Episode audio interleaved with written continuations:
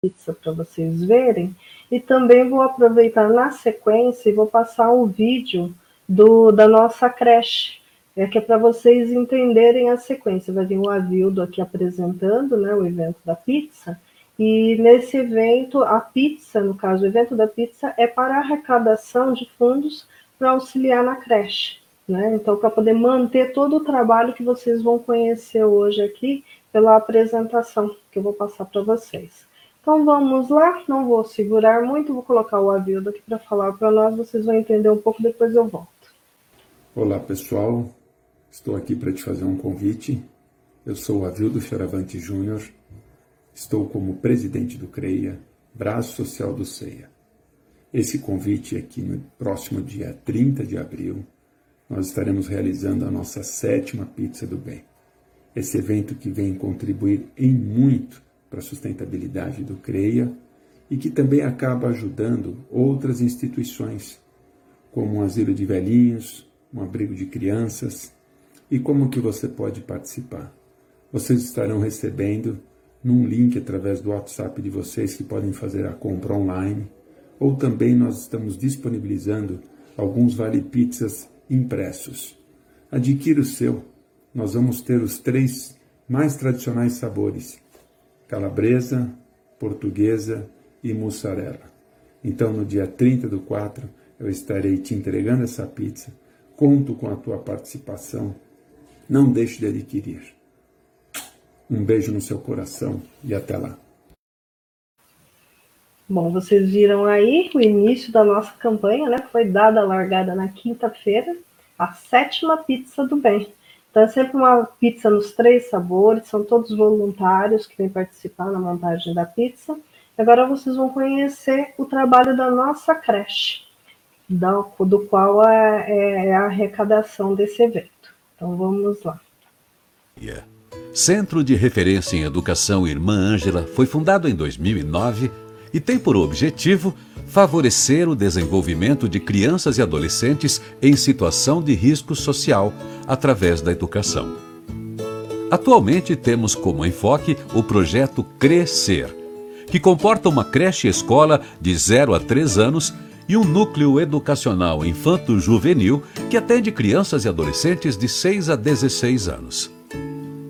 A creche atende em período integral, com atividades pedagógicas e educacionais. Oferece cinco refeições diárias preparadas com todo o carinho, considerando as necessidades nutricionais dessa importante fase de desenvolvimento infantil. No Núcleo Crescer, desenvolvemos atividades e cursos como inglês, judô, yoga, xadrez, reforço escolar, oficina de leitura e informática todos ministrados por educadores voluntários. A maior parte dos alunos do núcleo participam de duas ou três atividades semanais. No período em que permanecem no CREA, as crianças e adolescentes desenvolvem melhor suas potencialidades através de momentos ricos em orientação, aprendizado, atenção, carinho e, principalmente, estão fora das ruas e dos riscos que elas oferecem numa estrutura condizente com uma proposta educacional séria e comprometida.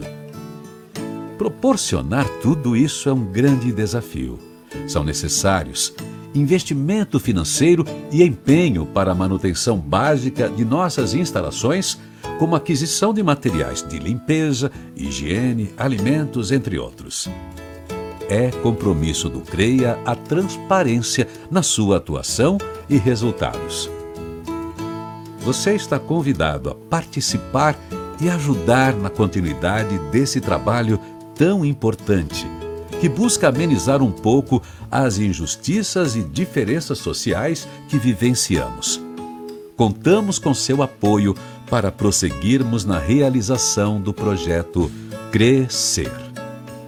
CREIA Projeto Social, Creche Escola e Núcleo Educacional.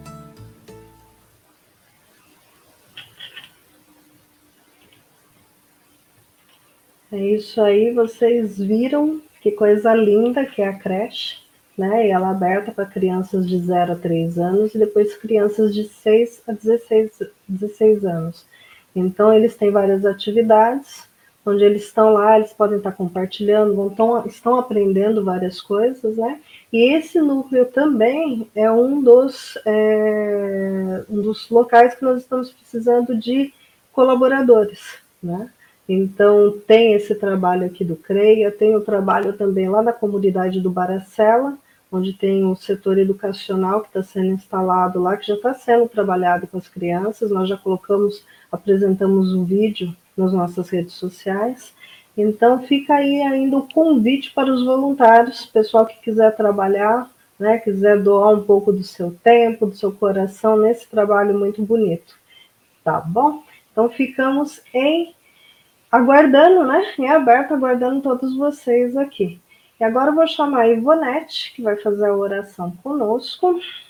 Boa noite, Ivonete, tudo bom? Boa noite, tudo bem, Cris? E você? Bem, graças a Deus. Graças então, a hoje, Deus. Né? Graças a Deus. Hoje você vai fazer nossa oração, então eu vou entregar para você. Seja bem-vinda a esse momento. Obrigada, amém. Boa noite a todos. Convido a todos agora para fazermos a nossa prece inicial da palestra desta noite, desse encontro tão especial e importante. Vamos elevar o nosso pensamento ao alto, imaginando a figura amada do nosso Mestre Jesus. Vamos procurar ir em encontro a tudo que a doutrina nos oferece no bem, no consolo, no trabalho, na oportunidade de crescermos. Essa bendita doutrina que nos acolhe, nos orienta, nos transforma.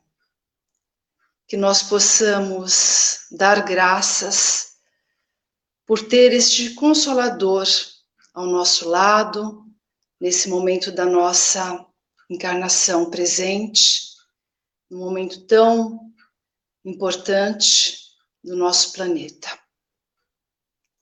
Vamos vibrar positivamente para os nossos protetores, nosso mentor, que nós possamos estar acolhidos neste momento para nos fortalecermos para podermos crescer aqui no nosso, na nossa evolução, precisamos de muito amparo. Então, que neste momento nós possamos nos conectar com a espiritualidade que nos acompanha e que ela possa nos abençoar na nossa caminhada. Vamos vibrar também e pedir, né, pela, pelo, pelo ceia, pelo trabalho que ele desenvolve, por todos os trabalhadores que atuam para o empenho, para um bom empenho do trabalho da casa, que todos sintam-se acolhidos e fortalecidos nesta caminhada. Vamos pedir também para o nosso palestrante desta noite, o Nelson, que ele possa ser intuído e vamos agradecer a ele por compartilhar conosco o seu trabalho, os seus estudos, né, e o seu conhecimento. Que Deus o abençoe. Eu separei uma mensagem para ler para gente que tem a ver com o tema dessa noite da palestra, que é o amor. Vou compartilhar com vocês. Alimente apenas amor em seu coração. Quanto maior for sua aliança com o bem, maior será o bem em sua vida. Que Deus, nosso Pai, nos abençoe e nosso irmão Jesus, nosso Mestre, nos acolha sempre. Que nós possamos estar atentos, observando ao nosso redor o que podemos oferecer como recompensa pela nossa existência atual. Graças a Deus. Uma boa noite. Volto com você, Cris. Oi, Ivonete, obrigada pela sua participação, pela sua oração, que já nos harmonizou a todos. Então vamos à palestra agora. Grande beijo para você e manda um abraço para o Jorge. Ok. Até. É. Bom, vamos lá, gente. Só antes de chamar, né? Vamos chamarmos o Nelson. É, fica aí a solicitação para vocês deixarem um joinha nas nossas palestras, compartilharem o link dessa palestra com seus amigos e familiares, porque quanto mais pessoas puderem ter acesso às nossas palestras, as nossas mensagens vão mais longe, tá bom? Então fica o nosso pedido aí e vamos lá. Nelson, boa noite. Boa noite, Cris. Tudo bom? Tudo, tudo bem. Hoje o Nelson, gente, está falando conosco lá de Portugal, especialmente fazer essa palestra para nós. Então seja bem-vindo. É, olha só, seja bem-vindo e recebido pela família Irmã Ângela, tá bom? Hoje, Obrigado. seu tema vai ser bastante importante para todos nós nesse momento, não é? Tomara, é um convite para todos nós, sem dúvida. Então vamos lá. Então a palestra é sua, né? Eu só volto no final. Obrigado. Antes de mais, eu quero agradecer ao Centro Espírita, a irmã Ângela, por estar aqui retornando mais uma vez. Obrigado pelo convite. Obrigado, Cris, pelo convite também. E a Ivonete, adorei, Ivonete, o seu preparo. Está bem conectado com a palestra. Exatamente essa linha, e não só, que a gente vai abordar um pouco hoje, nesse tema. Esse tema pergunta que eu quis fazer aqui. Será que amar é uma escolha? Amor é uma escolha? Interrogação. Pergunta que fica no ar. A gente vai ter aqui 30, 40 minutos para falar um pouco sobre amor. E por que será que eu escolhi esse tema amor? Falar sobre amor é sempre muito bonito, principalmente quando a gente fala do amor que Jesus veio nos ensinar, que veio praticar e exemplificar, dando esse exemplo para a nossa vida de como nós podemos evoluir amando. Mas, além desse dessa perspectiva de que Jesus, colocando ele lá na prateleira, lá no alto, aquele amor ideológico, às vezes é quase que um amor utópico. Eu gosto sempre de falar amor, não só falar de amor não só no sentido bonito, mas eu gosto de tirar ele desse altar, essa essa questão dessa prateleira e trazer ele para o nosso dia a dia, para nossa reflexão. Porque amor ainda é algo muito confuso. Hoje em dia, mais do que nunca, falar que ama alguém é muito fácil. A gente mal conheceu alguém e já eu amo fulano, eu amo ciclano. A gente confunde muito esse aspecto do amor, porque nós amamos tudo e às vezes também não amamos nada. Porque a gente diz que ama o nosso filho, mas também ama a feijoada. A gente ama o nosso trabalho, quer dizer, nem tanto. Às vezes a gente ama o trabalho, às vezes nem tanto. E a gente ama o nosso time de futebol, a gente ama os nossos pais, mas ama chocolate. Esse eu tenho certeza que muita gente ama, inclusive eu. A gente ama viajar, a gente ama a novela, a gente ama o nosso, a nossa esposa, o nosso marido. Muita gente ama o Roberto Carlos. Né? Roberto Carlos é unânime, eu acho que quase todo mundo ama. Mas esse amor que a gente fala, que é um amor muitas vezes difícil de medir, porque o amor é um sentimento. E como é que a gente consegue mensurar esse amor? Será que a gente ama mais, a gente ama menos? Não tem ali como, como existe um termômetro que a gente tira a medida da temperatura? Não existe o amorômetro que a gente consegue avaliar e ter uma ideia real de o que é amor de verdade. E esse é o grande questionamento quando chega Jesus e nos traz uma perspectiva de amor completamente diferente do que já foi visto antes. Algo que lá 2022 anos atrás ele trouxe como uma boa nova, como um grande diferencial, a compreensão que nós tínhamos há 2022, 2022 anos atrás, e até hoje ainda a gente se debruça e bate cabeça e tem uma dificuldade enorme de entender e compreender esse amor de Jesus. Eu acredito que a doutrina espírita nos proporciona exatamente esse aproximar do Cristo, de pegar toda essa exemplificação dele, não só os dizeres, mas que a gente possa estudar e trazer principalmente para esse dia a dia.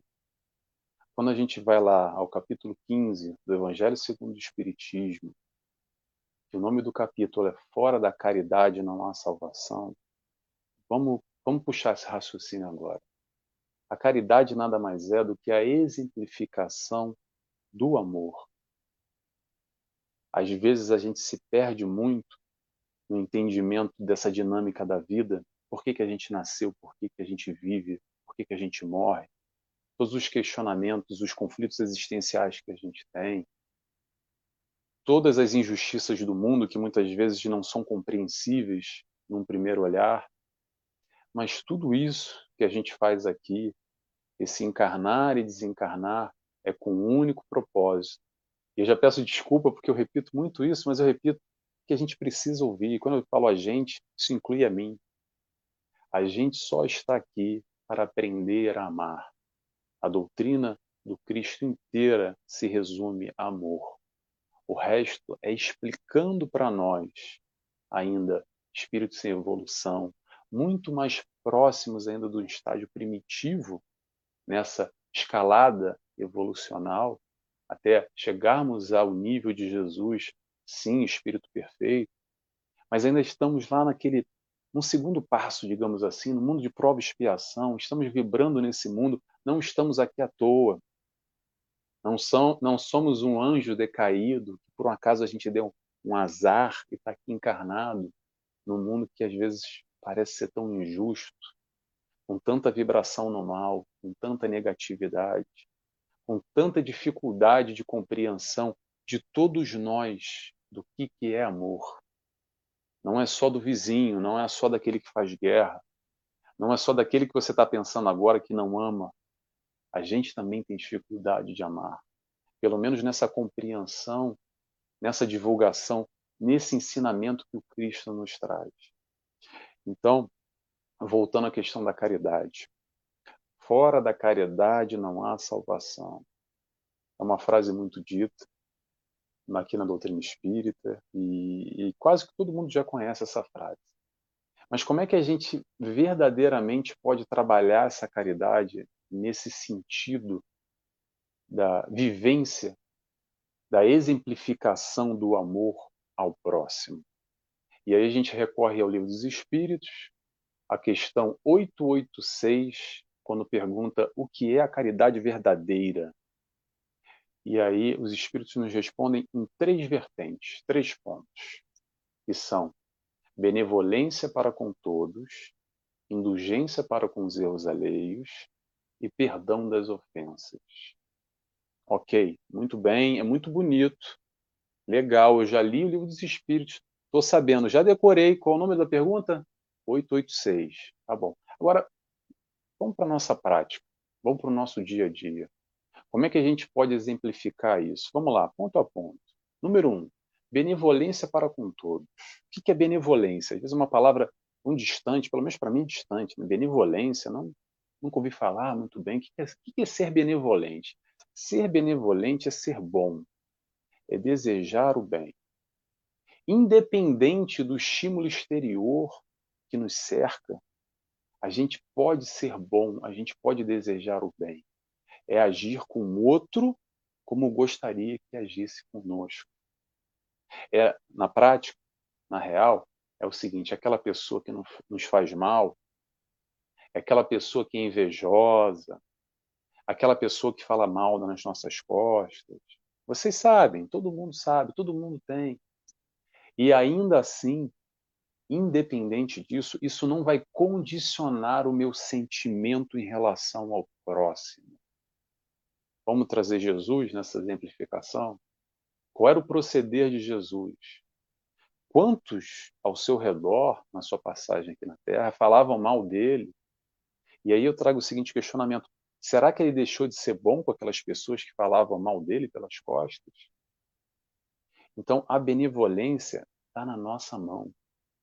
Não é porque o outro vai fazer assim comigo que eu vou fazer igual a ele. Eu gosto sempre de fazer uma brincadeira que é o seguinte: não é porque o cachorro me morde que eu vou sair correndo atrás dele para morder ele também. Porque às vezes ele é só um cachorro e ele me mordeu. Então quer dizer que eu vou fazer a mesma coisa com ele? Aquela história de que eu não levo desaforo para casa, que não é bem assim, que comigo é ou levou. Será que a proposta é essa? Será que nós não podemos ser mais caridosos no nosso dia a dia, quando a gente se depara com situações como essa, quando alguém a gente sabe que vibra negativamente, às vezes a pessoa nos quer mal, ela fala de mal nas nossas, fala mal de nós nas nossas costas, a gente sabe disso. Isso não quer dizer, atenção, não quer dizer que a gente tenha que estar tá colado com essa pessoa o tempo inteiro e vivenciando. Claro que às vezes há situações, por exemplo, no trabalho, no meio familiar, que a gente não consegue manter uma distância. Mas apesar disso, a distância aqui não quero dizer a distância física, mas a distância a nível vibracional, a nível de sentimento, a nível de pensamento. Que eu sempre falo e costumo dizer é o seguinte: às vezes é difícil a gente vibrar positivamente por aquele que nos nós não temos afinidade. A gente tem uma distância de gostos, de, de alguma briga, alguma intriga, alguma vibração às vezes não bate. Às vezes aquela pessoa que você já de longe, você não precisa falar nada com ela, mas você já vê que é aquela história que o santo não bate. Você não, não vai muito com a cara dela e vice-versa. Mas ainda assim, se você tem dificuldade, se nós temos essa dificuldade, a gente pode fazer uma oração. Vibra pela pessoa, você não consegue vibrar, vibrar pela pessoa, vibra pelo mentor dessa pessoa. Pede ao seu mentor, ao seu espírito guardião, ao seu anjo da guarda, para entrar em contato com o espírito guardião, com o mentor, com quem quer que seja, daquela pessoa que protege, aquela pessoa como nós temos a quem nos proteja também, que possa assim trazer uma aproximação maior, ou que seja não nos distanciarmos tanto, porque se a gente deixa, a gente, eu, eu falo muito por mim, tá? Não sei vocês e quem me escuta, mas em geral, se nós deixamos, às vezes a gente vai se distanciando aos poucos, vai se distanciando e vai se distanciando e nem se apercebe e já tem ali um, um oceano de distância. E o que isso nos traz? Voltando à questão da benevolência. Será que nós somos benevolentes com, com todos? Interrogação. Vamos ao ponto número dois. Indulgência para com os erros alheios. Indulgência com erro alheio é o seguinte: é entender que esse mundo é um mundo ainda de ignorância, é um mundo de provas e expiações. Que nós estamos mais próximos, como eu disse ainda há pouco, do primitivo do que espíritos de luz. E que todo mundo erra. Todo mundo, inclusive nós. Nós também erramos. Às vezes a gente esquece disso, porque é muito fácil a gente julgar e apontar o dedo e não esquecer o erro alheio, porque ele errou comigo, ela errou comigo, e fez isso, fez aquilo outro. Mas será que a gente não erra também? Será não? Tenho certeza, eu posso te afirmar. Você erra também, eu erro também, a gente erra também. Nesse processo de crescimento, o erro faz parte, porque o erro faz parte da aprendizagem. Hoje a gente erra, ontem a gente errou, amanhã a gente vai errar ainda. Mas desde que a gente esteja focado em não errar mais, mas voltando a essa leitura da caridade, sendo indulgente para com o próximo, porque sim, ele erra como nós erramos. E aí o convite é: vamos baixar as nossas expectativas. Às vezes a gente tem expectativa demais com as pessoas ao nosso redor. A gente espera demais do outro o que o outro não nos consegue entregar. E quando a gente tem uma expectativa demasiada, a chance da gente se decepcionar com o erro alheio é enorme. E aí a gente vai trazer Jesus de novo nessa exemplificação da indulgência para com os erros alheios. Vamos lembrar ali no, na hora derradeira, no final, no momento da crucificação, ele vira para o Pai e pede Pai, perdoa que eles não sabem o que fazem.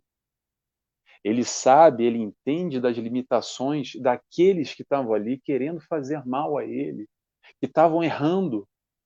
Mas ainda assim, ele tinha esse olhar amoroso, ele tinha esse olhar de compreensão, de entendimento daqueles irmãos que estavam ali cometendo o erro. Vamos ao número 3. Perdão das ofensas. Esse, então, é difícil conhecer alguém. Aliás, eu estou para conhecer. Se é você que está me ouvindo agora, depois você fala comigo, me manda uma mensagem. Conhecer alguém que não foi ofendido nessa encarnação. Em algum momento não foi agredido, alguém que te fez mal, alguém que te feriu, alguém que te ofendeu. E quantas mágoas, quanto ressentimento a gente carrega, não só nessa encarnação, mas de outras encarnações. Sabe que muitas vezes isso acaba ocasionando essa, essa falta de perdão nossa, hoje, agora, desse fulano e dessa fulana que a gente não perdoou por causa daquela briga lá de três meses, cinco anos, quinze, vinte anos atrás, sabe o que normalmente isso acarreta? Acarreta tá todo mundo juntinho de novo, na mesma família, na próxima encarnação, para aprendermos a amar. Porque se a gente não aprende a amar agora, a gente vai aprender a amar na próxima. Não dá para fugir da lei de amor. A lei de amor abraça todos nós. Se não é pelo amor, não vou dizer que é pela dor, é pelo amor mais juntinho, sabe? Sabe aquele que hoje, se você pensar agora, você torce o nariz, faz careta e não te sobe ali a tampa? Se continuar assim, provavelmente você vai ter oportunidade num futuro de reencontrar ele no seio familiar, como um irmão, como um filho, como uma mãe, como uma avó, para exatamente aprendermos a amar. E aí voltamos a Jesus novamente, exemplificação de Jesus. O mesmo exemplo. Pai, perdoa, eles não sabem o que fazem. Perdoa. Ele pede perdão porque ele não se sente, no caso, apto para perdoar, mas ele perdoando, ele pede que o Pai perdoe eles, coitados. Coitados desses irmãos que não sabem o que fazem, que ainda erram, e Jesus já perdoou antes de qualquer coisa, porque ele não se sentiu ofendido. Ok, Jesus está num outro nível, Nelson. Poxa, Jesus não se sente ofendido, eu ainda me sinto. Tá bom, eu também me sinto ofendido. Mas por que será que a gente se sente ofendido? E ainda assim, essa ofensa, essa mágoa, essa dor, será que vai condicionar o nosso comportamento? Será que vai nos fazer, será que não vai nos paralisar porque às vezes o que acontece na nossa caminhada é que essas situações, que às vezes são muito fortes, de perdão, de mágoa, de ressentimento, a gente se paralisa, a gente estaciona. Estaciona, não, estaciona o carro, puxa o freio de mão e não sai dali. E não continua na caminhada que é necessária. Porque nesse processo de caridade, de amor, são três pontos. Perdão das ofensas é um deles. Não dá para tirar, no plano espiritual, não dá para tirar a nota 7 que nem na escola e passar a nota 6. Tem que tirar a nota 10. Então, mais cedo ou mais tarde, a gente vai ter que aprender a perdoar aquele que nos ofendeu, a ser indulgente com o erro alheio e ser benevolente para com todos. Essa é a caminhada. Vamos lá, vamos continuando aqui. Vamos falar um pouco sobre, continuando sobre caridade, porque falar de caridade é falar de amor vou falar aqui um pouco sobre a caridade exterior. Vou falar sobre caridade exterior e caridade interior. Mas caridade exterior é o seguinte: acontece muito no meio religioso. Tá? Eu não quero aqui fazer uma crítica, vou trazer só uma reflexão para a gente pensar. É o seguinte: é aquela famosa capa da caridade. Como é que é a capa da caridade? É quando nós cumprimos aquela lista nesse movimento de sermos caridosos ou abraçarmos a caridade. Por exemplo, é num centro espírita, que é o nosso meio, nos permeia, que é um bom exemplo. É normalmente aquele fulano que trabalha mediunicamente, que ajuda na quentinha, ajuda na cesta básica, ele ajuda no, no, nos projetos que a casa está envolvido, ele, ele trabalha na mesa mediúnica, enfim. Ele, dentro do centro espírita, ele veste aquela capa e exerce muito bem todo esse trabalho da caridade e do amor, que, aliás, é a proposta da casa espírita, não só no plano material, mas também no plano espiritual, de tamanha importância. Muito bem. Agora, quando sai da casa espírita, às vezes as pessoas têm quase que uma vida dupla, sabe? Porque parece que na saída da casa espírita pendura a capa, capa da caridade, e aí volta a um comportamento, a um proceder da vida como se fosse uma personalidade dupla. É como se fosse o Nelson dentro da casa espírita e fora da casa, da casa espírita. E será que essa é a proposta verdadeira da caridade? Será que esse sentido exterior do que eu tenho ali uma lista. Não, porque eu tenho que ser caridoso. Eu aprendi com a doutrina espírita, com Jesus, que eu tenho que amar. Então, lá no centro espírita, eu vou ter todas essas oportunidades e vou ali, check, check, check, check. E fora? E no dia a dia? Que é o convite, quando a gente sai do centro espírita e, e, e tem as oportunidades de vivência no trabalho, na família, é o tempo inteiro, é no trânsito, é na rua, é com os nossos afetos ou com os nossos desafetos. Como é que a gente age? A gente percebe muito disso no meio religioso. Aliás, eu estou dizendo isso aqui, gente, não é para criticar, é só para a gente fazer uma análise e ver o quanto a gente está envolvido verdadeiramente com esse processo da caridade. Que bom que assim seja, que nós estejamos praticando já a caridade dentro do meio espírita. Que bom. Mas não só. Eu acredito que a proposta da caridade vai além, vai para o nosso dia a dia, transpassando a casa espírita. Que seja a casa espírita um núcleo para a gente aprender mais a, a, a divulgar, não só divulgar, aprender a praticar essa caridade, mas que a gente coloque ela para fora também.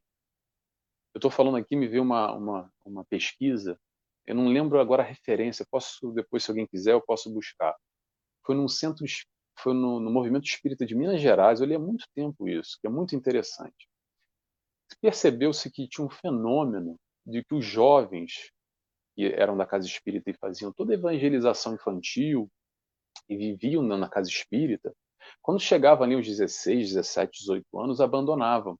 Tinha uma, um abandono enorme e não queriam mais saber de doutrina espírita, não queriam mais saber de espiritismo. E aí fizeram uma pesquisa para tentar entender, identificar o que, que era esse fenômeno, o que estava acontecendo. E eu não lembro exatamente o número, mas mais de 80% das, das crianças jovens falaram exatamente a mesma coisa. Disseram, disseram o seguinte: é porque meu pai e minha mãe lá no centro espírita, eles são uma coisa, dentro de casa é outra história.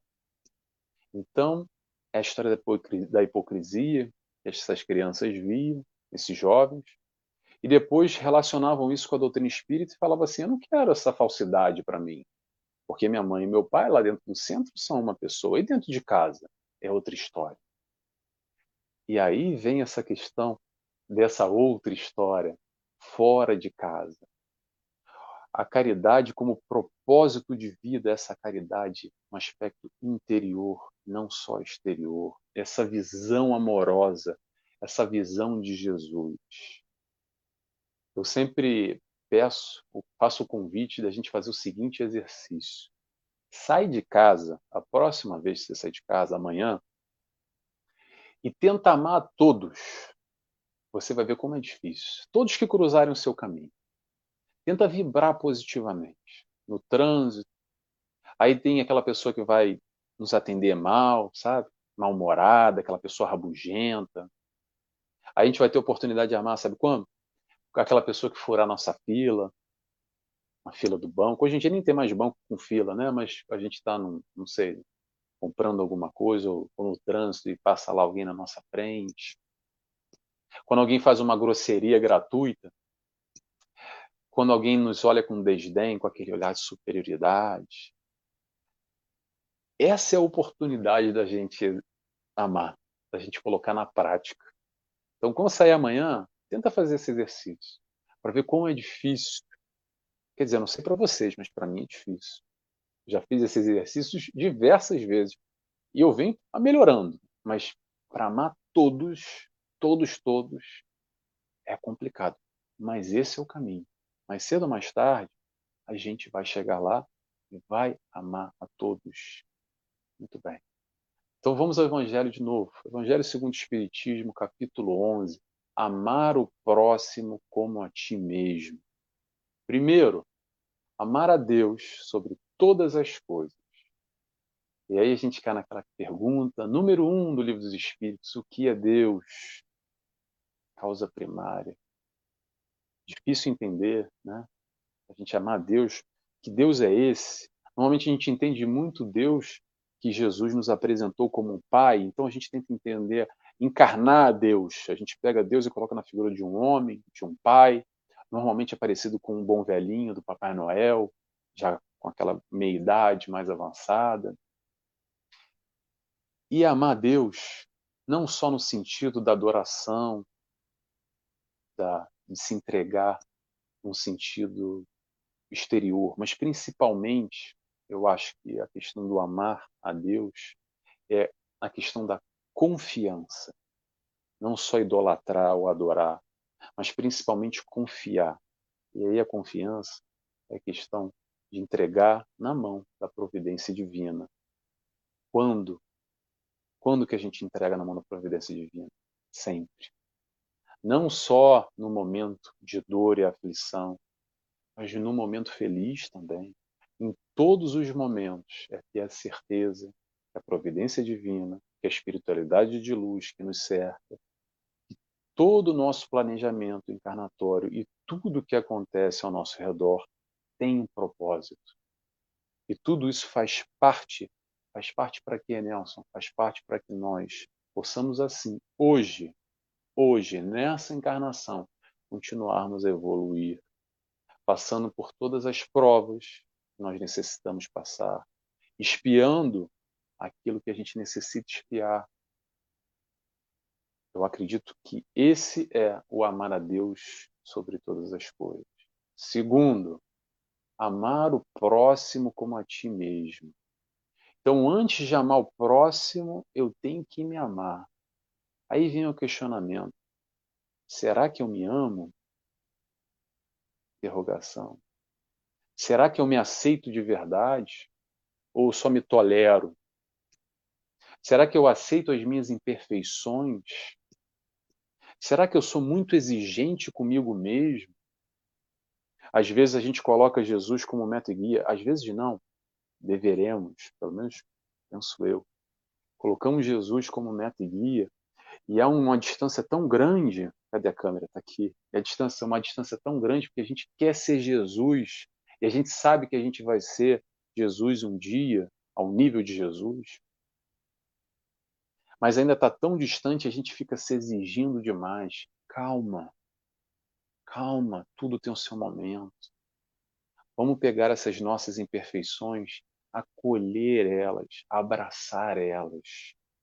E sim, após essa aceitação da condição de espíritos imperfeitos que nós somos, todos nós somos, vamos pegar um a um e começar a trabalhar. Trabalhar como? Exatamente nesse sentido, no exemplo do mestre guia que é Jesus, que veio aqui da cola. Jesus veio da cola, para na hora da prova, que nem na escola, a gente ter ali uma colinha. Para mim, é assim que eu vejo, doutrina espírita nada mais é do que uma cola para fazer a prova. A prova não vai deixar de existir. Todas as dificuldades que a gente precisa passar na nossa vida, às vezes as dores, às vezes os sofrimentos, vão continuar acontecendo. Só que a gente tem ali uma colinha que ajuda, sabe? Ajuda bastante. Não sei a vocês, ajuda muito a mim. O propósito de Jesus é nos ensinar o amor. Nem todo mundo precisa de Jesus. No mundo, são 30 e poucos por cento só cristãos. Agora, a proposta de Jesus não precisa aceitar Jesus para se salvar. Precisa aprender a amar. Eu acredito que todos aqui, na doutrina espírita, cristãos, precisam de Jesus, precisam desse exemplo, desse mestre guia, esse direcionamento para exercitar o amor, porque é difícil sem ele. e com ele o caminho é mais fácil, é menos doloroso, os espinhos não são tão afiados, a gente tem uma base, tem uma sustentação, tem um propósito de vida, uma tranquilidade maior frente às dificuldades e aos desafios. Vamos continuando. Então a gente falou sobre amar ao próximo como a ti mesmo. Terceiro, para o terceiro. Fazer o próximo o que gostaria que fizesse contigo. Então calma aí, calma aí. Fazer o próximo o que gostaria que fizesse comigo. Então, fazer o próximo como gostaria que fizesse comigo quer dizer que é uma atitude, é um comportamento, não é sentimento. É sentimento também. A proposta é sim amor-sentimento. Mas vamos na prática. Será que a gente consegue hoje ter o mesmo sentimento que nós temos pelo nosso filho, pelo nosso animal, pelo, pelo nosso marido, a nossa esposa, pelos nossos pais, o mesmo sentimento do que com o inimigo, por exemplo? Mas a proposta de Jesus é amai o vosso inimigo. Mas como é que eu vou amar o meu inimigo e ter o mesmo sentimento que eu tenho pelo meu filho? Calma aí, eu estou muito distante disso. Sim, mas o que eu acredito é que a proposta comportamental, agir com o próximo, independente do sentimento que nós temos para com ele, no caso, o inimigo, aquela pessoa que a gente não se dá muito bem, que não vai muito com a cara, que teve lá os problemas no passado, mas eu posso, eu tenho controle de ter o comportamento amoroso, agir com o próximo como eu gostaria que agisse comigo. E não será isso amor? Não será essa a proposta do Cristo, uma proposta comportamental, muito além do que sentimento? Interrogação. Eu deixo a interrogação a todos. Vamos continuando. Eu trouxe aqui um livro que eu, por acaso a gente está estudando aqui no Funchal agora, aqui no centro, que é o Amor Imbatível Amor, de Joana de Ângeles. Tá aqui, olha. Uma capa bem antiga, tem capas novas. Tá aqui. A câmera está inversa. E a Joana de Ângeles faz várias reflexões sobre amor. Né? Até o nome do livro, Amor Imbatível Amor. E tem um trecho logo no primeiro capítulo que eu gosto muito e que nos faz entender um pouco dessa questão do desenvolvimento das fases do amor que todos nós passamos. Eu vou ler só um trechinho para vocês. Jona de Anjos diz o seguinte: O amor atravessa diferentes fases. O infantil, que tem caráter possessivo.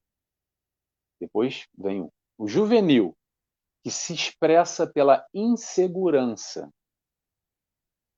O maduro, pacificador, que se entrega sem reservas e fazer e faz-se planificador.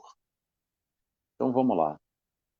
Então a gente tem o infantil. Vamos primeiro, vamos analisar essa, essas fases do amor e ver como é que a gente se identifica dentro desse processo, dentro desse crescimento no amor. Infantil. Infantil, como Joana diz, posse. Posse é aquela criança que tem o seu brinquedo. E aí vamos colocar aqui uns exemplos. Sabe aquele pessoal que fala assim: essa mulher é minha, esse marido é meu, aqui ninguém tasca, ninguém mexe. É meu. Uma criança que tem um brinquedo e alguém chega perto, ela se agarra, se fecha ali como se fosse uma conchinha. O amor de posse é uma característica do amor infantil. Mas calma, gente. Acho que a ideia de Joana de Anjos não é apontar o dedo para ninguém falar você é infantil. Calma. Só para a gente se identificar. A ideia aqui não é ser pejorativo, negativo, colocar para baixo, só para a gente entender, porque todos nós passamos por essa fase, é normal. Próximo amor, ou juvenil. O juvenil, uma característica dele é a insegurança. Aí veio na minha cabeça o seguinte: o que é insegurança? Se não, no relacionamento amoroso, por exemplo, os ciúmes. É aquele indivíduo frágil que projeta insegurança no companheiro, que de alguma forma demonstrando essa insegurança através dos ciúmes, e ciúmes é um, algo muito confuso ainda na nossa, na nossa sociedade, porque tem muita gente que acredita que ter ciúmes é amar. Amar é uma característica, mas ter ciúmes não é uma condição de amor. Mas fica a reflexão. E aí, o amor mais à frente, que é o amor que todos nós almejamos, é o seguinte: é o amor maduro. O amor maduro é o amor pacificador. É o amor sem expectativas. Como é difícil. É, é amar, é, é o seguinte: eu amo porque eu amo. Não tem troca, não depende de nada. É aquela história que eu gosto muito que Jonas de Anjos diz, é o seguinte. Ela, ela fala sobre Jesus da seguinte maneira. Deixa eu ver se eu lembro aqui. Jesus, o amante não amado. Vou repetir. Jesus, o amante não amado. Essa é a definição de Joana de Anjos para Jesus. Será que a gente está nesse nível? Ou será que a gente depende dessa troca? Vou falar aqui rapidamente. Casal. Como é que o um casal é? Normalmente eu amo porque ele me ama. Como é que eu estou trocando? Como é que como é que é essa dinâmica? Ou essa dependência com o filho, que às vezes a gente dá muito para o filho, mas já no futuro a gente espera que talvez, se calhar, quando a gente estiver idoso, é ele que vai cuidar da gente? Será que isso não é uma troca?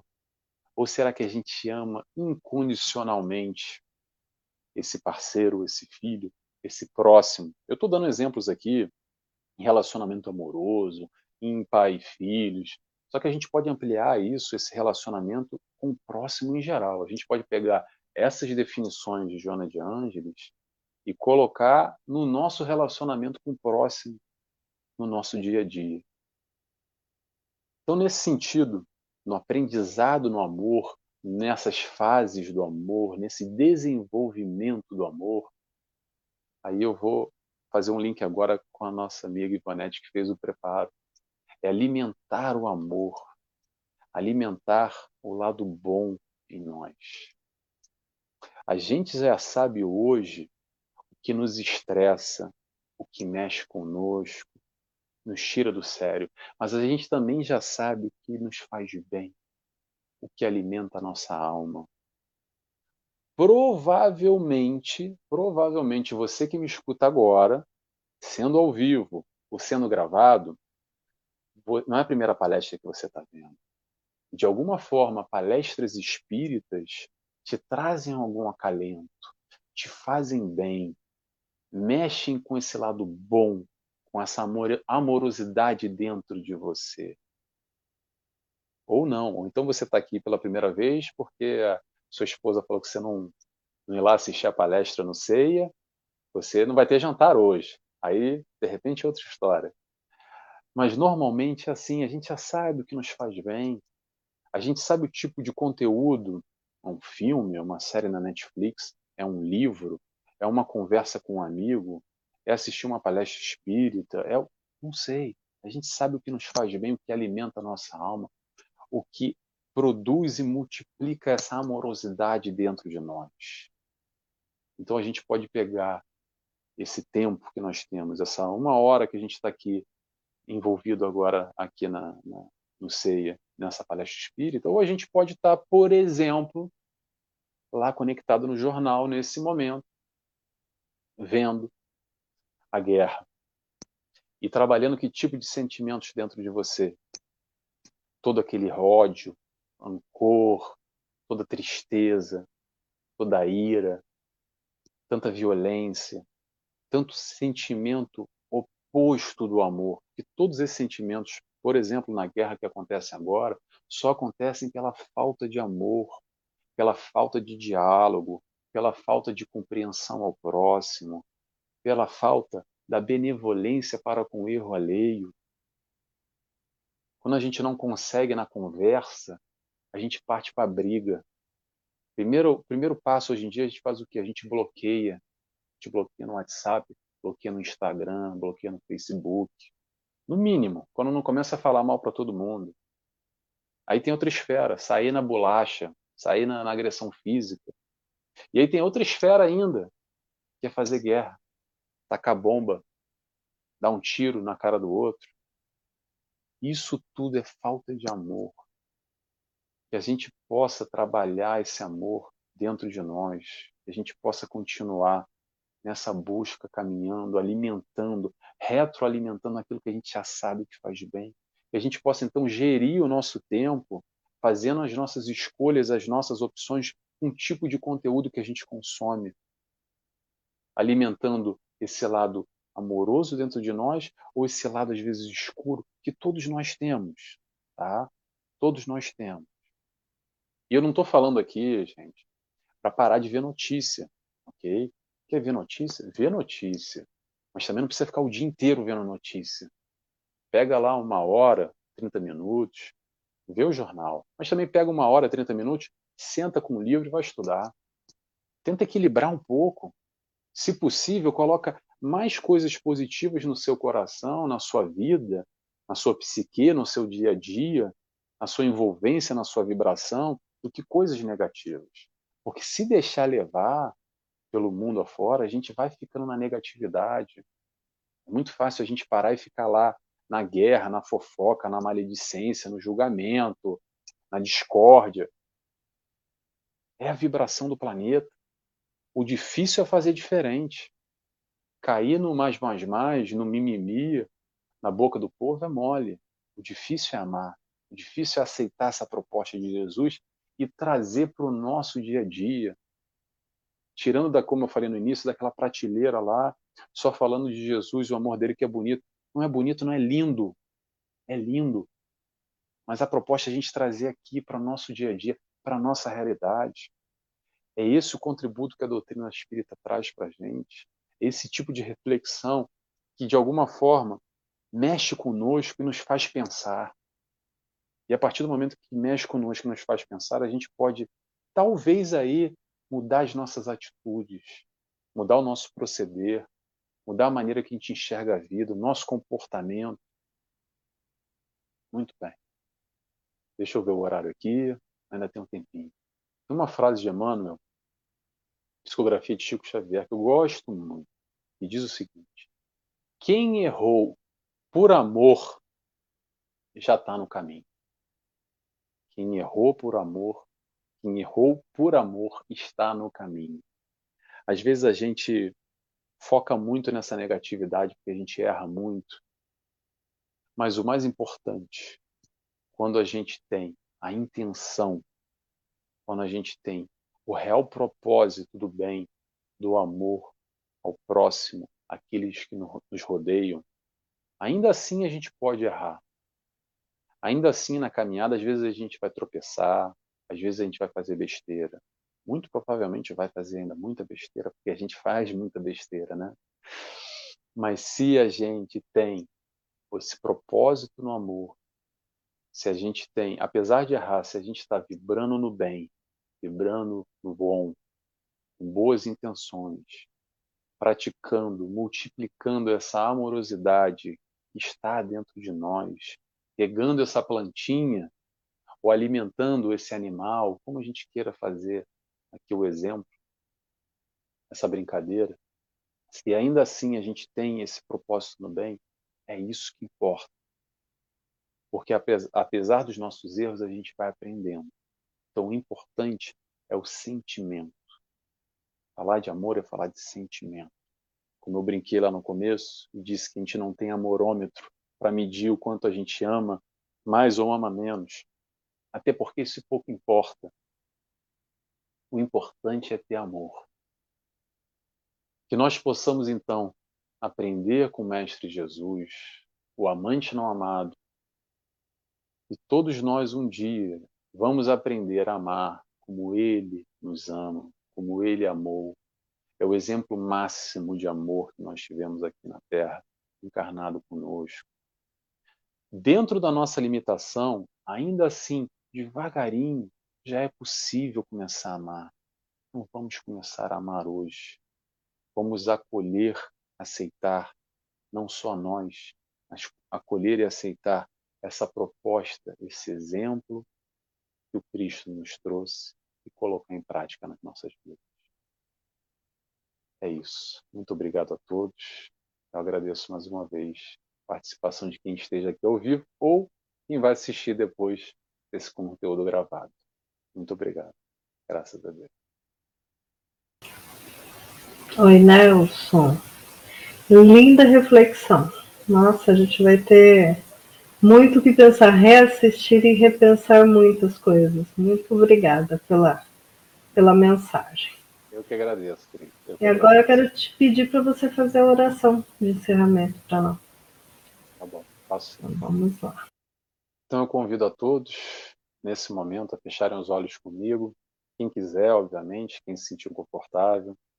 E agradecer a Deus Pai, primeiramente, por estarmos aqui reunidos, a Jesus, nosso mestre e guia, nosso amigo, a toda espiritualidade de luz que nos acompanha, nos dá toda a sustentação, a esses irmãos trabalhadores incansáveis no plano espiritual, do Centro Espírita Irmã Ângela, que preparam esse ambiente online para que a gente possa aqui falar sobre o Cristo, aprender um pouco mais, trazer toda essa parte conceitual para que toque os nossos corações e que saindo daqui dessa reunião a gente possa pegar algum desses pontos e tentar trabalhar na nossa alma, no nosso ser, mirando sempre Jesus, nosso mestre, nosso guia. Por isso agradeço a todos, agradeço a espiritualidade. Muito obrigado por estarmos aqui reunidos. Que assim seja, graças a Deus. Graças a Deus e graças a Jesus. Então, mais uma vez, obrigada por você aceitar o nosso convite e que em breve você possa estar fazendo novas reflexões aqui conosco. Será um prazer sempre. Estou sempre à disposição. Ah, muito obrigada, então. Boa noite, Nelson. Boa Até noite. mais. Tchau, tchau a todos. Boa noite. Gente, obrigada pela participação de todos vocês aqui hoje. Foi uma bela palestra, nós possamos levar né, essa inspiração por toda essa semana né, e por mais tempo possível. Amanhã nós temos o nosso Evangelho online, a partir das oito e meia. Eu vou colocar nas redes sociais o link para acesso, é sempre o mesmo link. Se vocês procurarem lá já nas redes sociais, no nosso grupo no Facebook ou na nossa página lá no Instagram, é sempre o mesmo link. Então é só acessar, entrar e compartilhar conosco o momento do Evangelho. Fica o convite para vocês. Tá bom? Então, uma boa noite a todos. Fiquem com Deus, fiquem com Jesus e até quinta-feira, que nós teremos palestra com nosso amigo Marco Milani. Boa noite a todos.